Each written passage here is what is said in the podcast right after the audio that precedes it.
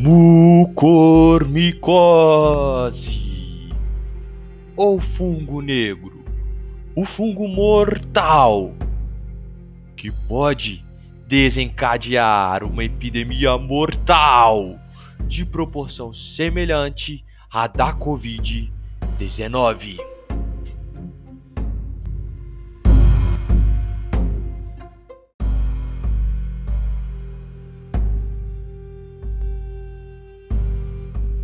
Será verdade? Esse fungo é realmente tão mortal assim? Hoje no.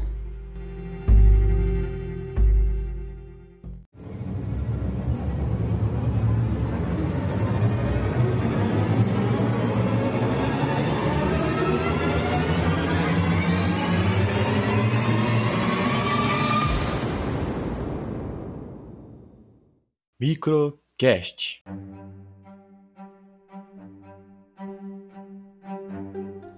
Mucormicose.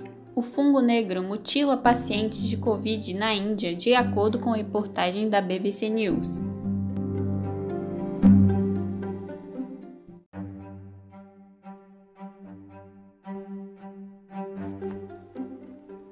Os estados de Pernambuco, Rio Grande do Norte no Brasil têm casos de fungo negro em pacientes de Covid, segundo reportagem da UOL. Será que viveremos uma nova pandemia antes mesmo de terminar outra? Meu nome é Vitor Gomes e hoje, juntamente com a Letícia, apresentaremos esse tema tão intrigante e assustador no nosso e no seu microcast.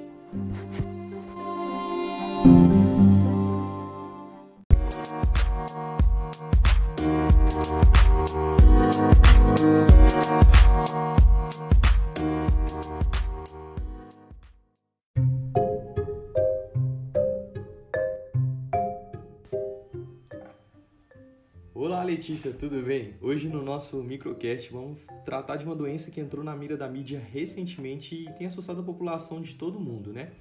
Essa doença é popularmente conhecida como fungo negro e é uma doença causada por um fungo que cientificamente é conhecido como mucormicose. Essa mucormicose é uma doença rara causada por fungos pertencentes da família Mucorales, né, numa classificação biológica. E eles são encontrados em todo tipo de lugar, geralmente no meio ambiente, solo, por exemplo, e costumam estar associados a materiais orgânicos em decomposição. O membro dessa família, constantemente responsável por infecção em humanos, é denominado Rhizopus oryzae. Rhizopus oryzae é um fungo filamentoso que ocorre no solo, esterco e vegetação em decomposição, como a gente já disse anteriormente. Rhizopus oryzae é usado economicamente na produção de enzimas, glucoamilase lipase, na síntese de ácidos orgânicos e em vários alimentos fermentados.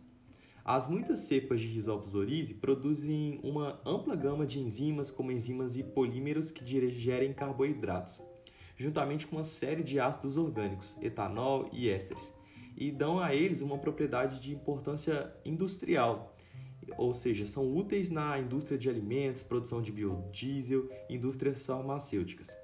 E ele também é um patógeno oportunista de humanos, causando a mucormicose ou fungo negro.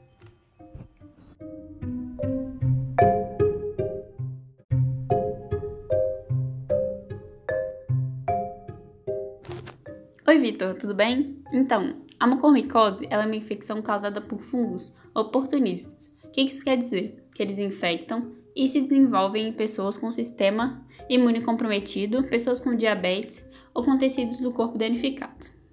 Existem três maneiras principais pelas quais os humanos são infectados. A gente pode ser infectado inalando os esporos, engolindo os esporos em alimentos ou conjunto com medicamentos, ou ainda quando os esporos contaminam alguma ferida do corpo que está exposta. A inalação, com certeza, é a forma de contaminação mais comum. Os pacientes que sofrem com a doença geralmente apresentam vários sintomas, incluindo eles nariz entupido, sangramentos, inchaço e dor nos olhos, queda das pálpebras, visão turva e, em casos mais graves, a perda de visão.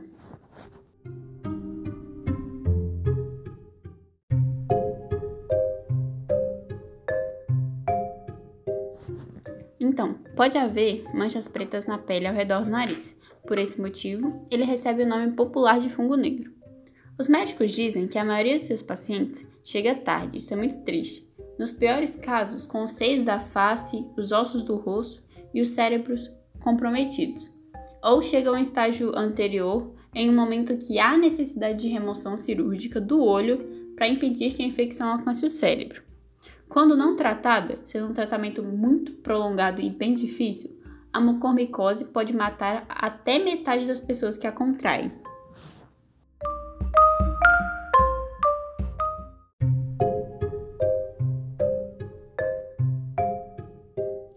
Segundo a revista Super Interessante, a mucormicose não é diretamente transmissível de uma pessoa para outra, mas ela pode passar de forma indireta.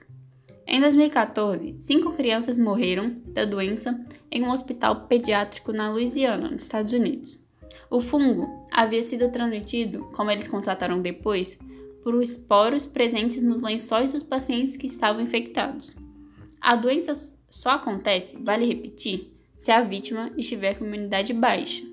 Quando os esporos são inalados e a imunidade está baixa, o fungo se instala nas vias aéreas superiores. A imprensa indiana noticiou também casos de três pacientes, de 4, de 6 e de 14 anos de idade, que perderam um olho vítimas da mucormicose.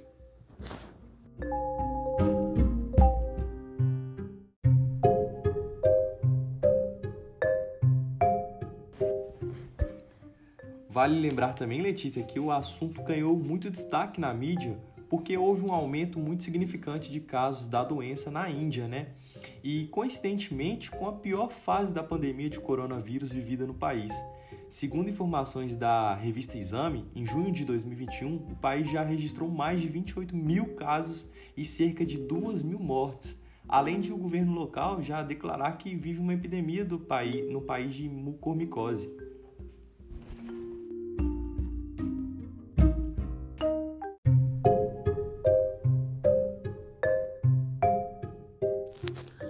Sim, e nessas infecções o diagnóstico realmente não é fácil. Exige uma biópsia, examinar a amostra e, às vezes, fazer o acompanhamento com uma tomografia computadorizada, que implica em uma série de fatores como disponibilidade de pessoas especializadas e equipamentos de ponta para esse fim.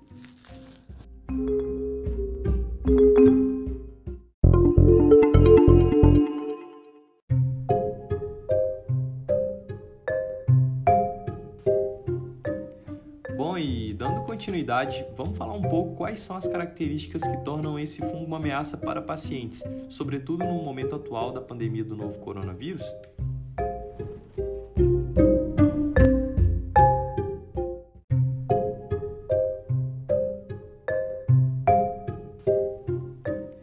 Bom, e dando continuidade, vamos falar um pouco quais são as características que tornam esse fungo uma ameaça para pacientes, sobretudo no momento atual da pandemia do novo coronavírus?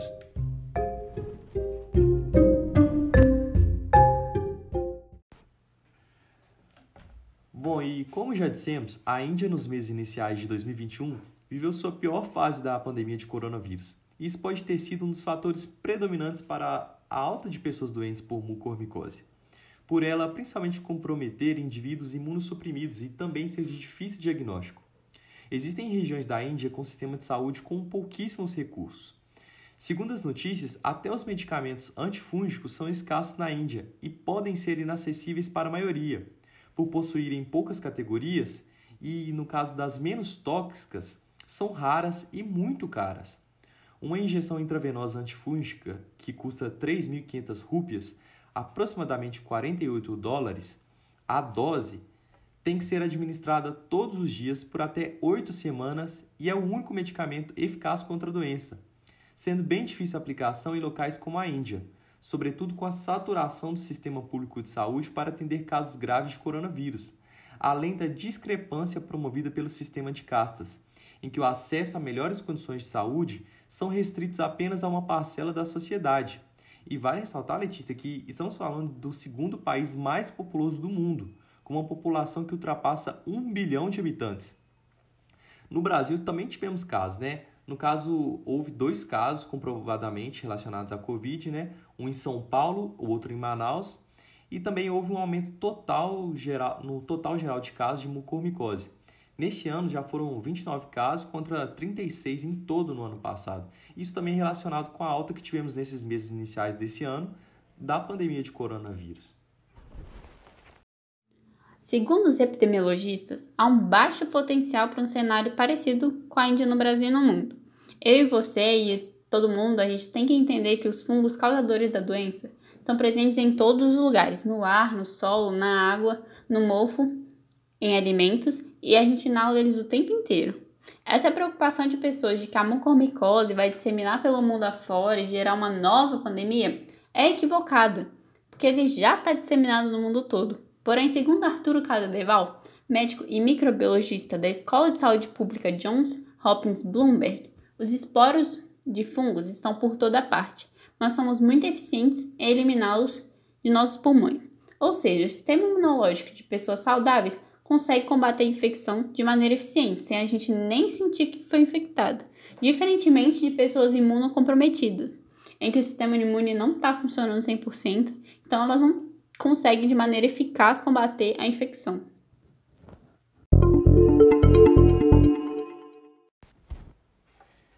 De um modo geral, a ciência sempre está trabalhando para descobrir novas soluções antifúngicas, né? E esse assunto é estudado constantemente porque são relevantes à importância médica, industrial, farmacêutica, né? E atualmente, que a gente conhece pelos estudos, os remédios mais eficazes são os imidazólicos, né, a classe dos imidazólicos, como, por exemplo, o itraconazol. E mais especificamente, para a mucormicose, a anfotericina B, que necessita de aplicação somente em ambiente hospitalar, controlado, um ambiente extremamente controlado, com aplicação controlada por médicos, enfermeiros, como dito anteriormente. E assim, de um ponto de vista individual, para a gente evitar a infecção, a gente deve tomar muito cuidado com a nossa saúde. Ir ao médico regularmente para evitar tanto a mucormicose quanto doenças crônicas, que são um agravante para a infecção fúngica, e também ter uma atenção especial para o acúmulo de água e matéria orgânica em decomposição nas cozinhas e mofo nas paredes das casas. Médicos também recomendam, em hospitais, uma boa higiene pessoal e dos instrumentos utilizados para que não ocorra a disseminação nesses ambientes.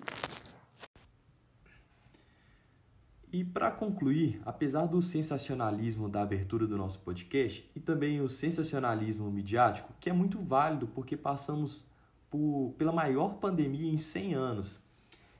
E o fungo negro ele não apresenta um risco para a população mundial como foi o novo coronavírus. O que é realmente necessário é que façamos mudanças na sociedade, sobretudo nos acessos ao sistema de saúde e também de conscientização e controle no meio ambiente para que evitemos novas doenças, que novas doenças surjam, né? E com a fragilidade do nosso sistema imunológico provocado por essas novas doenças, novas infecções e doenças oportunistas se aproveitem da nossa condição. É, e por fim, eu só queria ressaltar que essa epidemia, em conjunto com uma pandemia, mostra o quanto os países subdesenvolvidos estão à mercê de um sistema de saúde precário com poucos recursos doenças que poderiam ser combatidas mais rapidamente se tivéssemos um bom sistema de saúde, com uma boa infraestrutura, com boas condições de atendimento dos pacientes e de trabalho para os médicos, não se tornariam grandes desastres locais e globais.